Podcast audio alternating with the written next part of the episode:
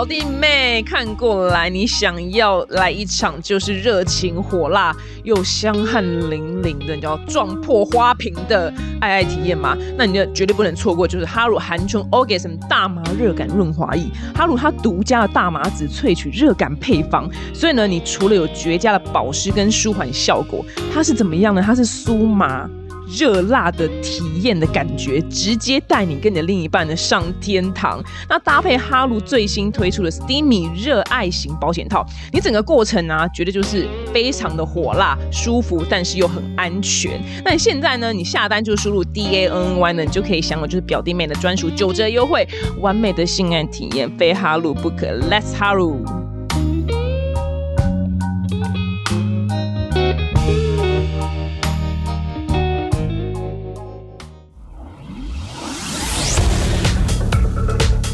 大家好，我是丹尼表姐，欢迎收听本周的二百五新闻周报。那同样呢，在最后五分钟留给你们，就让我讲一些就是我最近在美国发生的乐色话。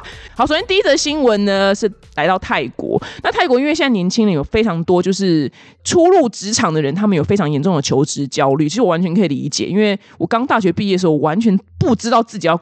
干什么？我什么都不会，对我就是一个废柴。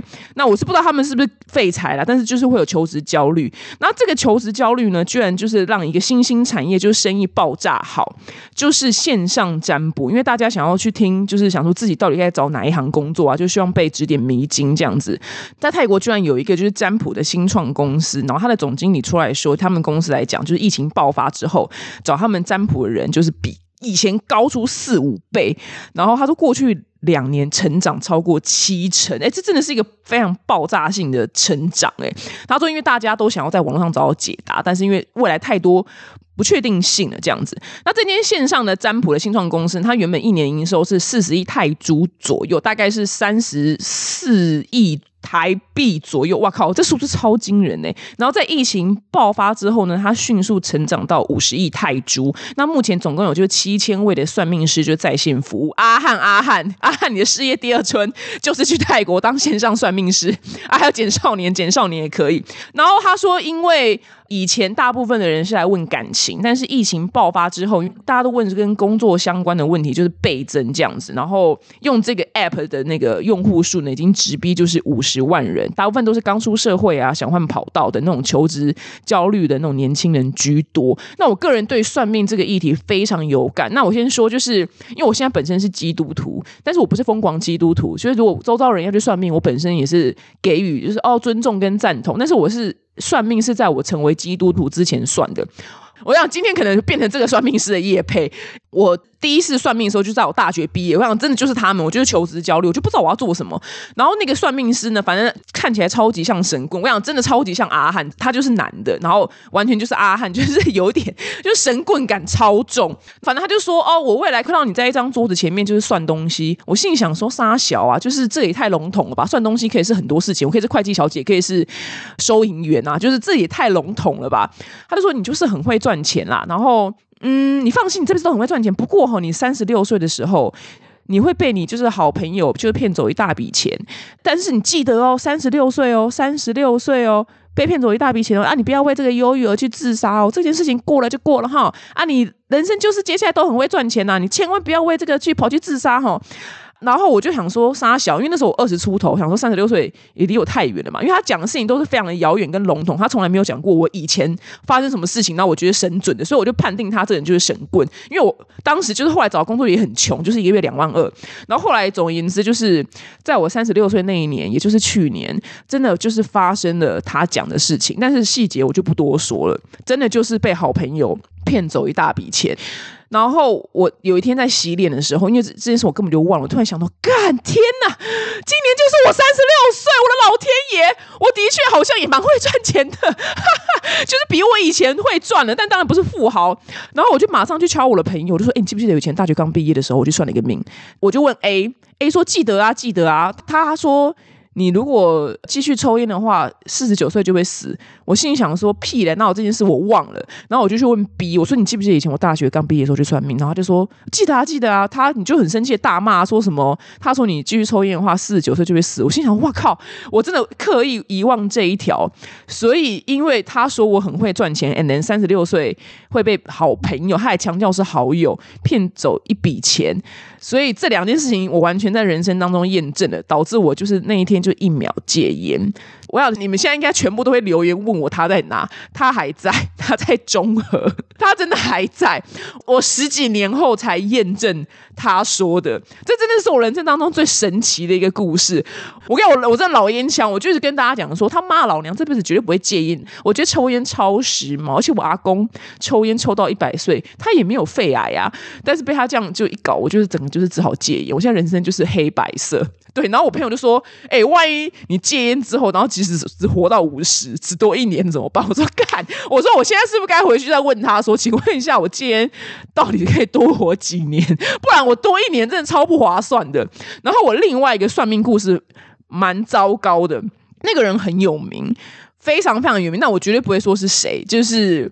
我可能多余的资讯都不能说，应该是说好，我先跟你讲发生什么事好了。就是我排了他排了一年半，然后。我当时就是感情严重受挫，所以我去找他算命，然后他就是一直就是一脸苦恼说：“啊，你就是接下来都会很糟啊什么的，就哎你哦，你可能要等到四十几岁才会有正缘，接下来这几个都不 OK。那你听到这种话，你当然会希望说，那请问一下有没有可能可以改善的方式？因为他这么红，我排了一年半呢，然后还要出一大堆书。”真的是虚心求教，请他帮助我，因为他书里面有讲说，就是有些人虚心求教，然后他就给他指点迷津的方式，然后成功的改善部分的命运嘛。那我废话，我来找你，我当然就是想要改善我部分的命运啊。然后他就死不给，你知道吗？就一副我接下来人生都非常凄惨的样子。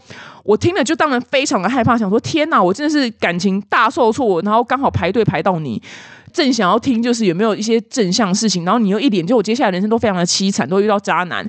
然后后来你知道怎么样吗？当时我失眠非常的严重，是病态性的失眠。那我我是没有忧郁，但是是心情不好，没错。但是这个失眠在失恋之前就有了。反正我朋友就叫我说，你一定要问他，就是你失眠这件事情有没有解。我就问他，就是失眠这样，你知道他说什么吗？他说失眠你要看医生。我当下就觉得去死吧！我看了多少医生呐？你连这都算不出来吗？你连这算不出来吗？安眠药吃到六倍，差点跟惠尼休斯顿一样死在浴缸里面，好吗？你居然连这算不出来？但是我当场就觉得这人真是神功。我跟你讲，他非常有名，但是我真的不好说他是谁。哎，他信徒超多。然后为此呢，就是刚好因为有另外一个名人，那个名人就是跟他有相似，然后那个名人也是发现他这几年。好像神力不见的那个名人，就是刚好跟那名人就有聊到天，聊这件事情，他还就是彻彻底底的安慰我一轮，说没关系，他的话你就不用参考了，这样子，我才放下我心中的恐惧。我真的觉得算命师，我觉得大家真的要遇到好的算命师，就他不是要恐吓你，你懂吗？恐吓你，然后你接下来就变成，你就认定你自己是那样，所以你可能真的人生就会往坏的方面走。所以我觉得大家去算命的时候。我觉得综合那个可以啦，综合可能可以，因为他没有恐吓我什么，他就讲一些很远的事情，然后我就是两条就是那种很不能被验证的事情，全都被他验证了。接下来可能这一集就变综合综合算命师的叶配。那我觉得大家就是算命，真的要求一个找到一个比较适合自己的。如果遇到这种恐吓的，然后。那个，我觉得第二个完全是神棍，对他连我吃安眠药都没算出来，我觉得真的去去死吧，这样。好，这是我对于算命这件事情的心得，大家记得要找到一个真的是好的算命师，不然你，譬如说，如果我真的心里很脆弱，我接下来哦，这五五六七八十年都遇到渣男，我是不是真的就会变成这样？因为我信了他，而我的吸引力法则都帮我吸引到渣男，但好险没有，我真的是完全没有相信他。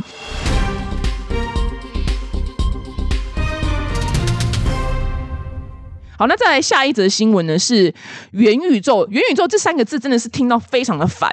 然后呢，但是这个虚拟市场元宇宙，它的市值上看就是八千亿美金，就是因为元宇宙的商机是非常的无限。然后日本最近甚至就是成立了就是一个元宇宙相关的是正规的那种协会，然后里面就有会长什么，他们就是要来共同来推广就元宇宙。然后甚至呃有一所学校已经自己开发，就是所谓的学生可以透过线上的方式，然后直接就走在。学校里面，但是那个图片都还很粗糙啦，就是很以前的那种打电动那种很二 D 那样，因为才刚开始发展。那他们是说这样子的科技呢，当然会有很多方便的事情。可能你疫情的话，你学生不能去学校的话，你可以透过这样子虚拟世界的方式去学校上课。那再来，他是说，如果有一些学生他本身有些社交恐惧的话，他可以就。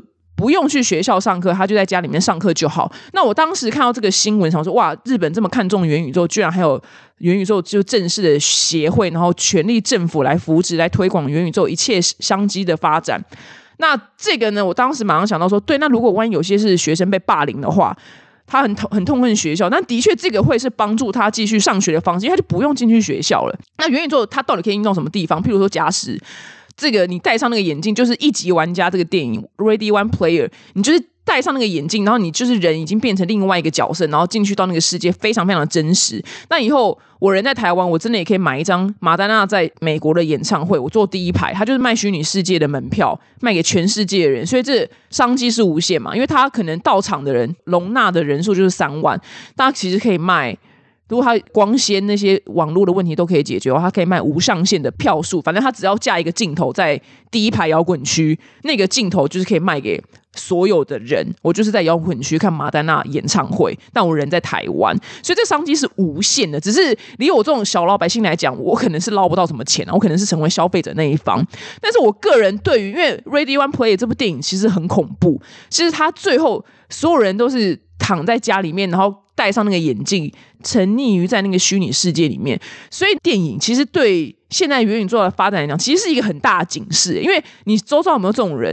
就是你们出去聚会，然后他那边是狂滑手机，不知道滑啥小。我个人真的就是因为我我本身的工作是，我不是社畜，我是网畜，所以我真的可能有固定的时间要发文干嘛的，我真的要看一下手机。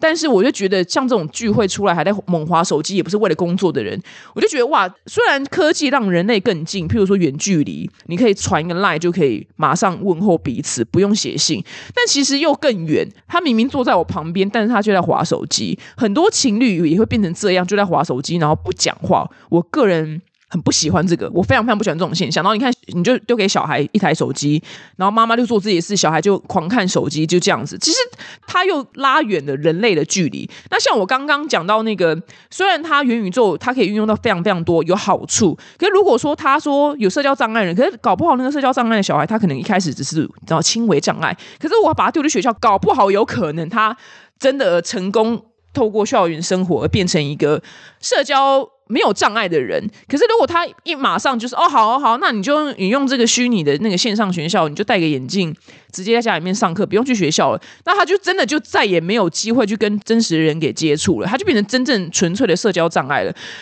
我想，所以我个人就是，万一真的以后走到真的是像电影一级玩家那样的科技的话，我个人希望我期许我自己尽量也不要沉溺在那里面。我跟你讲，我那种我的亲表妹啊。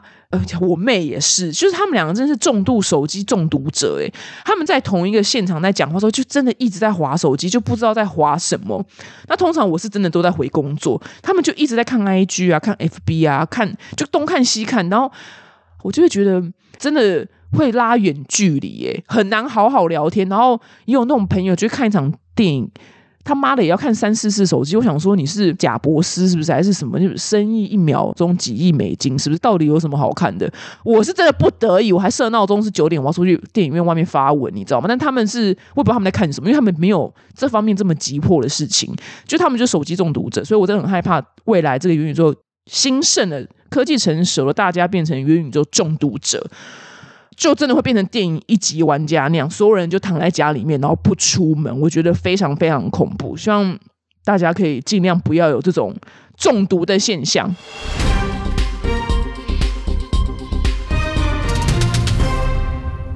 好，那下一则新闻呢是乌俄战争的相关新闻。国外新闻报道说，因为乌克兰他对抗俄军的时候，他消耗了非常多弹药。那因为他的弹药都是从西方国家跟美国就大量援助乌克兰嘛。我听到这新闻，我真的也是蛮惊讶的，因为我以为就是美国本身就是一个军火大国，军火库就是十足，美军就是超级强这样子。没有想到呢，就连美国呢，就是也快要面临到就是缺弹药的状况。我想说，哇，美国怎么就跟电影不太一样？我以为他们就跟演唱会撒那个荧光棒一样，是啪啪啪可以这样这样子乱撒的。那因为是乌俄战争，它一天之内呢。乌克兰它的军方，它就可以消耗掉，就是西方提供他们一周的分量，就是像有什么反战车的飞弹啊，就是这种各种就炮类的事情。所以这样西方国家他们就觉得很困扰，想说天哪天哪，就是你们再不节约用的话，我们本身就是被你们去掏空，被你们榨干，你知道吗？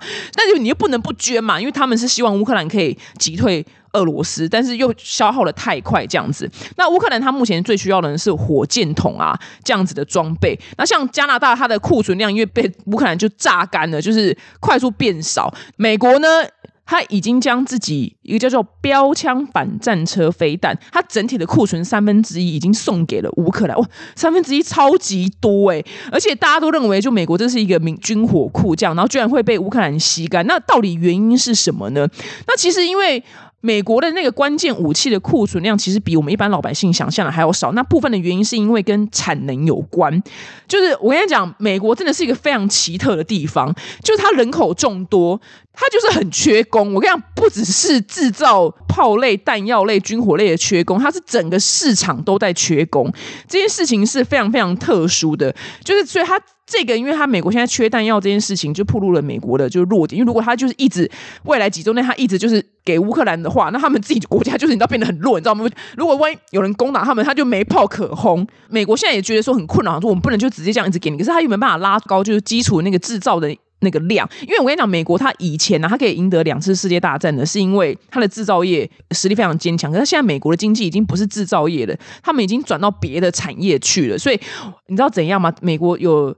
因为疫情之后，然后大家好像关在家里面开始冥想，还怎么样，然后开始顿悟了人生的道理。所以美国一大堆人就离职，然后想要找更好的工作，他们不屑做现在的工作了。卡车司机那天不是看吗？什么两百多万辆美国卡车空的，因为没有司机，找不到司机。然后我就想说奇怪。我就问我美国朋友，我就说啊，司机是怎样？是疫情之后发的财，是不用上班，是不是？大家都离职？他说不是，是司机们不想当司机，他们想要做更好、更多薪水的工作，因为他们在疫情的时候关在家里面，可能对人生有新的顿悟，所以他才造成他们现在缺工非常非常的严重。他们要盖什么东西，工人都找不到，你知道吗？餐厅也很难找到服务生，就是到处都很缺工，因为他们都想要做更好的工作。我看美国人就是一个字懒。哇！美国这个国家所有的劳力真的都是靠那些外来移民撑起这整个国家。他们美国本地土生土长人就是一个字懒，他们就是超级国际大懒猪，比我还要懒，所以他们才会不想要做那些辛苦的工作。所有辛苦的工作都要交给外来移民来做。那因为我想知道弹药这种事情本身也是苦力活，所以导致他们就是也没有这么多人来制造这些弹药，所以他们现在目前就这个弹药就非常非常缺乏。那再来还有一个很有趣的资讯是。五角大厦，它每年就是有七千五百亿美元的哇预算，这个是一个非常庞大的预算，是美金。但是它这个军事的这个预算呢，它被医疗什么健保瓜分掉很多很多，所以才导致它的那个军事的预算可能也不是可以这么足够的，全部都去拿去做就是军火类的事情。所以我就觉得哇，这是一个很特别的新闻，就是它跟我想象中的美国其实是完全不一样的状态。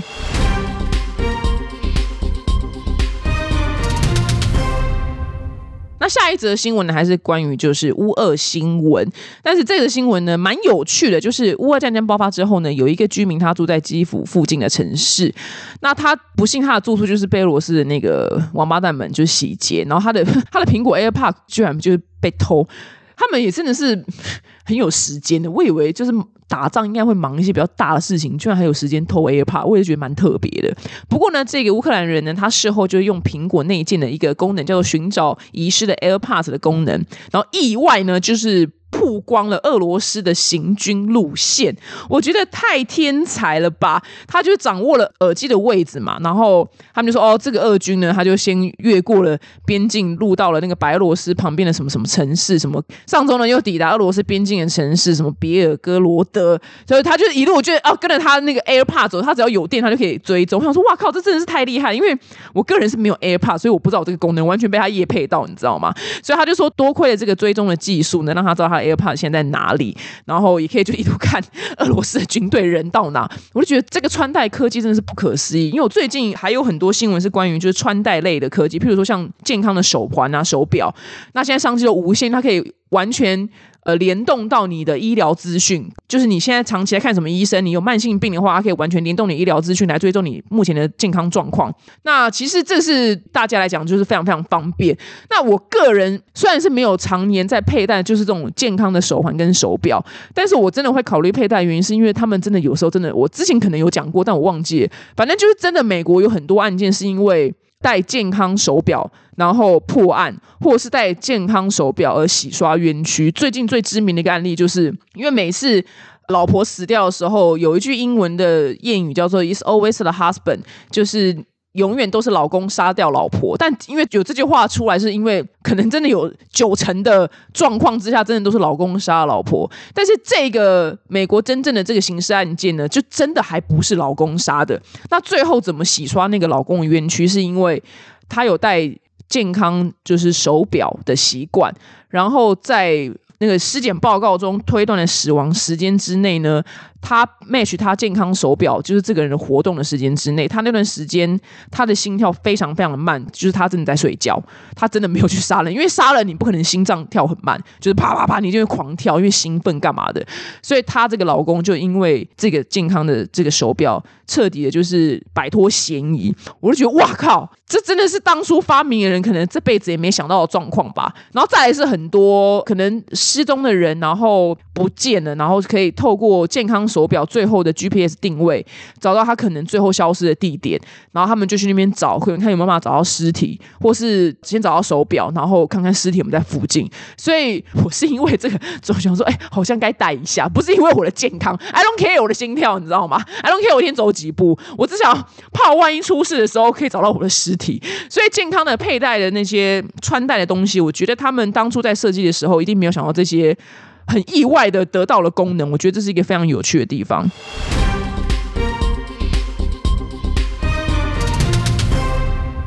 那再下一则新闻呢？是美国。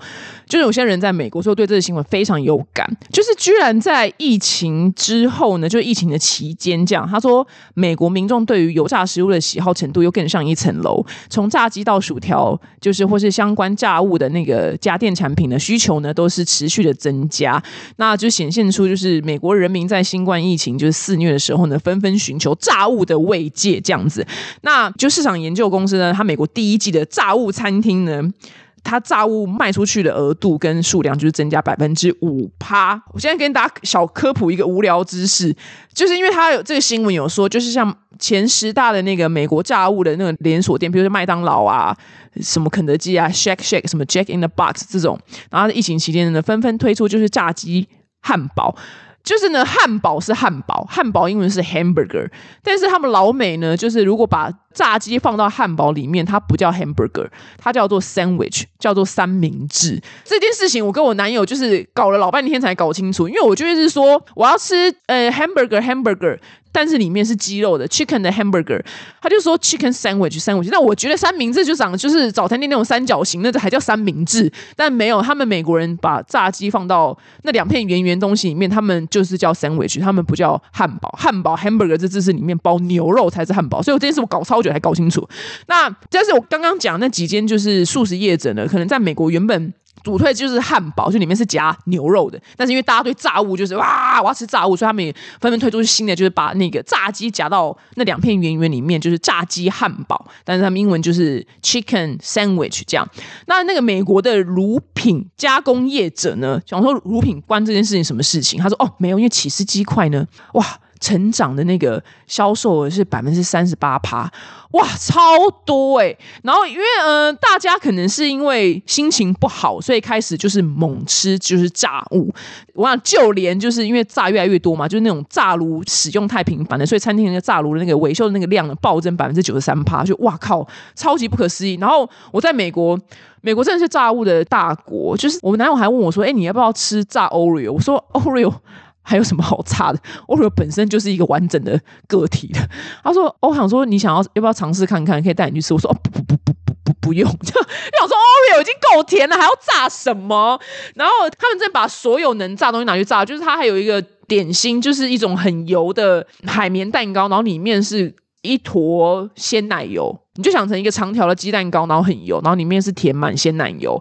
然后他那他就是在美国是一个很有名的零食。他说你要不要吃那个东西，然后变成炸的？我说 baby 不用，就是那个东西它就是完整的个体，它已经够肥了，它真的不需要再炸。就是他们美国真的很喜欢把所有东西拿去炸。然后我在像我那一天去好食巧克力，就是 Hershey 这巧克力，然后他们在美国一个游乐园玩，我想我真的饥寒交迫，因为他整间游乐园都是卖炸鸡、薯条、披萨。就没有一样，就是我当下想吃，因为我真的就不想要再吃任何炸的，我真的觉得够了。然后你就看到餐厅里面，真的所有老美，就肥老美，就是猛往嘴巴里面塞，就是炸鸡。然后他们炸鸡还会再沾，不知道那酱的中文叫什么了，反正就是白白的酱。就是把各种白白酱，我想只要酱是混浊颜色，那个热量都他妈超级高，超级恐怖。任何白色的酱，凯撒酱、乡村酱，所有任何白色酱，就是乳白色的、乳白绿的都很肥。他们就还猛沾那个酱。那我们台湾吃炸鸡可能就是沾胡椒盐，胡椒盐本身热量还算比较低酱，但他们就猛沾那种酱，就是肥上加肥。所以美国人对炸物是真的。非常非常高度的依赖，我觉得哦，我看了觉得我天啊，我胃有点不太舒服，我真的不能这样，而且我每天都过得非常战战兢兢，每天都量体重，你知道吗？因为我也很喜欢吃炸物，但我每天都会量体重，不容许自己在美国有发胖。但没想到呢，美国人居然已经这么胖了，对炸物的需求因为疫情还更增加。我想说，到底要去哪里？然后到底要多胖？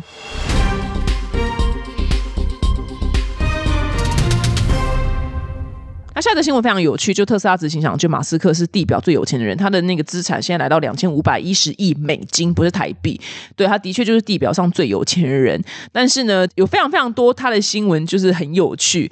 那他日前就是受访的时候呢，他首次证实他居无定所，他经常睡在朋友的沙发上。就是哇靠，就我们把他想象成富豪，应该是要钢铁人那样的豪宅，他居然就是很爱睡在朋友的沙发上。想，然后他说，如果他到湾区，就是 Bay Area。话就是特斯拉工程主要的所在地，他基本上呢都会轮流睡在他朋友家，但他的朋友当然都是非常了不得的人啊，譬如说像是什么 Google 的创办人啊，Page 啊，就是各种就是非常厉害的科技巨头，这样去睡他们家的沙发。那他呢，就是之前其实有豪宅在加州啦，只是他就是把它卖掉了，然后他在。德州有一个非常简陋的那种组合屋，然后但那个也不是他的资产，他是向他自己的公司，就是 Space X 租的。那我觉得他蛮像。基努里维的，就是他们都是很有钱的人，但他们真的是视钱财如粪土，真是粪土啊！完全不是像我们这种一般老百姓，真是视钱财为人生目标。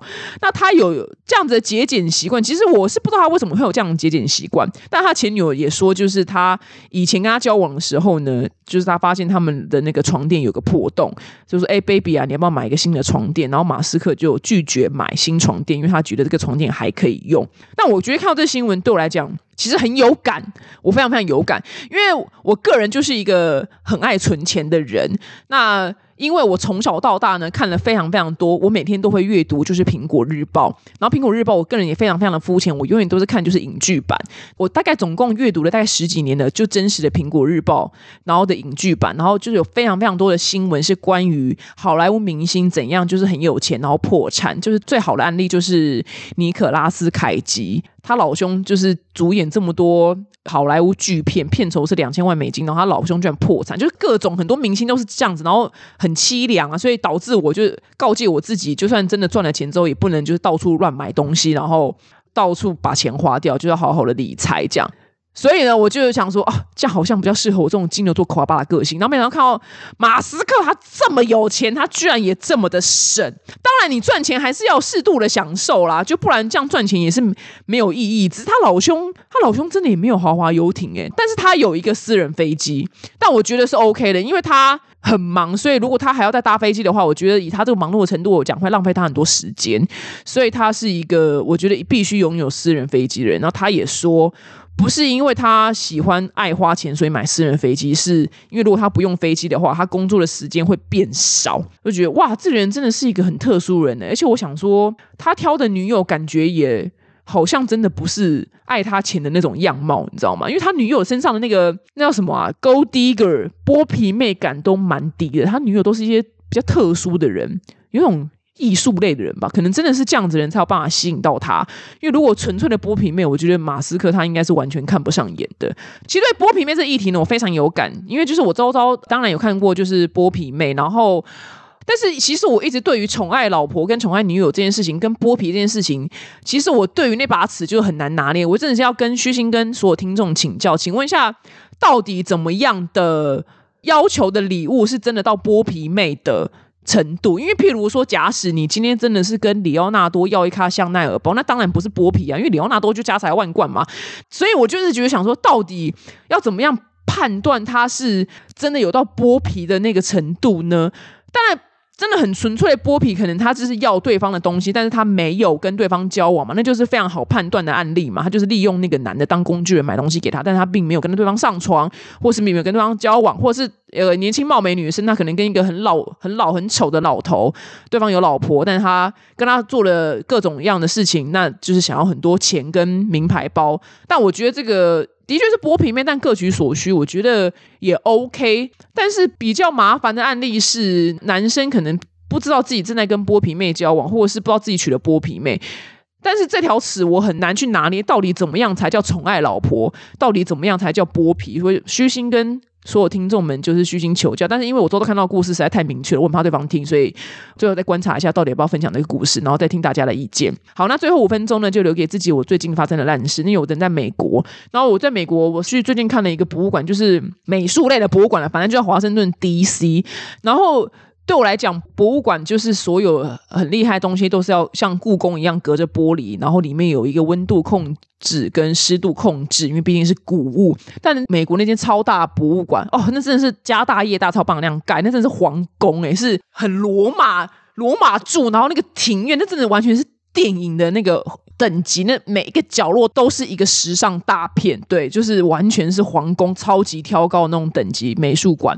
然后它的所有的画作都是那种，就是有油画嘛，就是很多文艺复兴时期，或是看到很多那种叫什么啊，印象派，我觉得画的不清不楚啦，线条模模糊糊，看起来像视力不好那种，那种就是那种真，哎，它是真机哦。之前我讲的时候，有人留言说，可能放的是。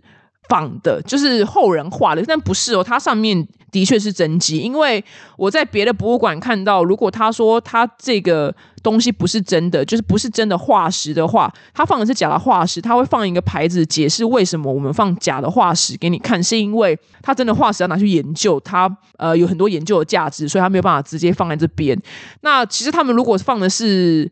不是真机的话，其实都会写。那他那个博物馆里面全都是真机，我也不知道哪边来，反正就是那种很像在罗浮宫会看到的东西，就那种你知道欧洲的那种穿蓬蓬裙那种画，然后讲不出所以然，只能讲一些屁话。然后每一幅呢，我觉得最惊讶的地方就是它直接挂在你面前，它完全没有任何防护措施，没有玻璃，也没有。护栏就是你真的可以跟他以接吻的姿态那么近，他就放在你面前。但是我本身是一个非常有素养的人，我当然是不会靠近他，因为他是真机，就是那种一八多少年，你知道吗？世界上只有一幅，就再也没有，他是历史文物。那我想说，万一有一些给小的人。他真的就是一个浪呛，然后把他手上的那杯水，或是他他偷喝真奶，就这样泼到，或是偷喝什么一个东西，这样泼到那幅画上面，那幅画不就踢掉了，不就没了吗？或者破掉？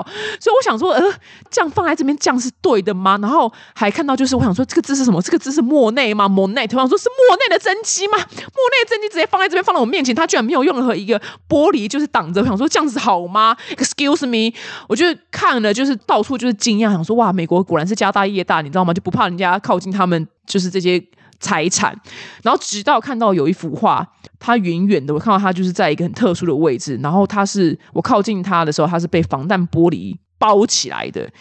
那幅画是谁的呢？达文西。达文西他老兄那幅画是不有名的画，就是我们都叫不出名字。反正那幅那幅画就是达文西，他有正面跟反面，我也忘记画作的名字。我想说，哇靠，果然是达文西，达文西果然是天王，你知道吗？他老兄的画可以被放在就这么一幅几千幅画，就只有他这么一幅放在防弹玻璃里面。连莫内都吃屎，你知道吗？莫内旁边吃大便的莫内完全没有任何防护措施。我心想说：“哇靠！要是我是莫内的话，我真的会从气到从坟墓里面爬起来，你知道吗？说他妈的，老子也算有名了吧？为什么只有达文西他可以有防弹玻璃的这个待遇？我他妈什么都没有，连个栏杆都没有。所以呢，我当下就感受到，嗯，人真的就是一个种姓阶级制度，就是人真的是要最红、跟最有名、跟最有地位，才能享受到最好的待遇。我就因此就发奋说，希望有一天可以成为就是很红的网红，我才可以享受到防弹玻璃的待遇。哎，连莫内都吃屎哎！要是我是莫内的徒子徒孙，我到这边看说，哇靠！我他妈的，我祖先莫内哎，连他都没有一个栏杆，他妈的达文西他居然有防弹玻璃，哎，真的超级不公平的。我就觉得，因为我觉得以美国的财力，它每一幅画要盖在。玻璃之后，或是每一幅画被放在防弹玻璃里面，都是可以办得到的。居然居然只有达文西老兄一幅有，其他全部你都可以完全近距离接触，没有任何防护。当然旁边是会有些警卫啦，只是那些警卫也很分散，你知道吗？很多地方是没有人，是空无一物的。所以如果遇到一些就是给小的人，他去摸一下那个画，那个画真的就是会有指纹，我都很替他们文物担心。好，这个呢就是以上的本周二百五新闻，希望你会喜欢呢。我们下周见，拜拜。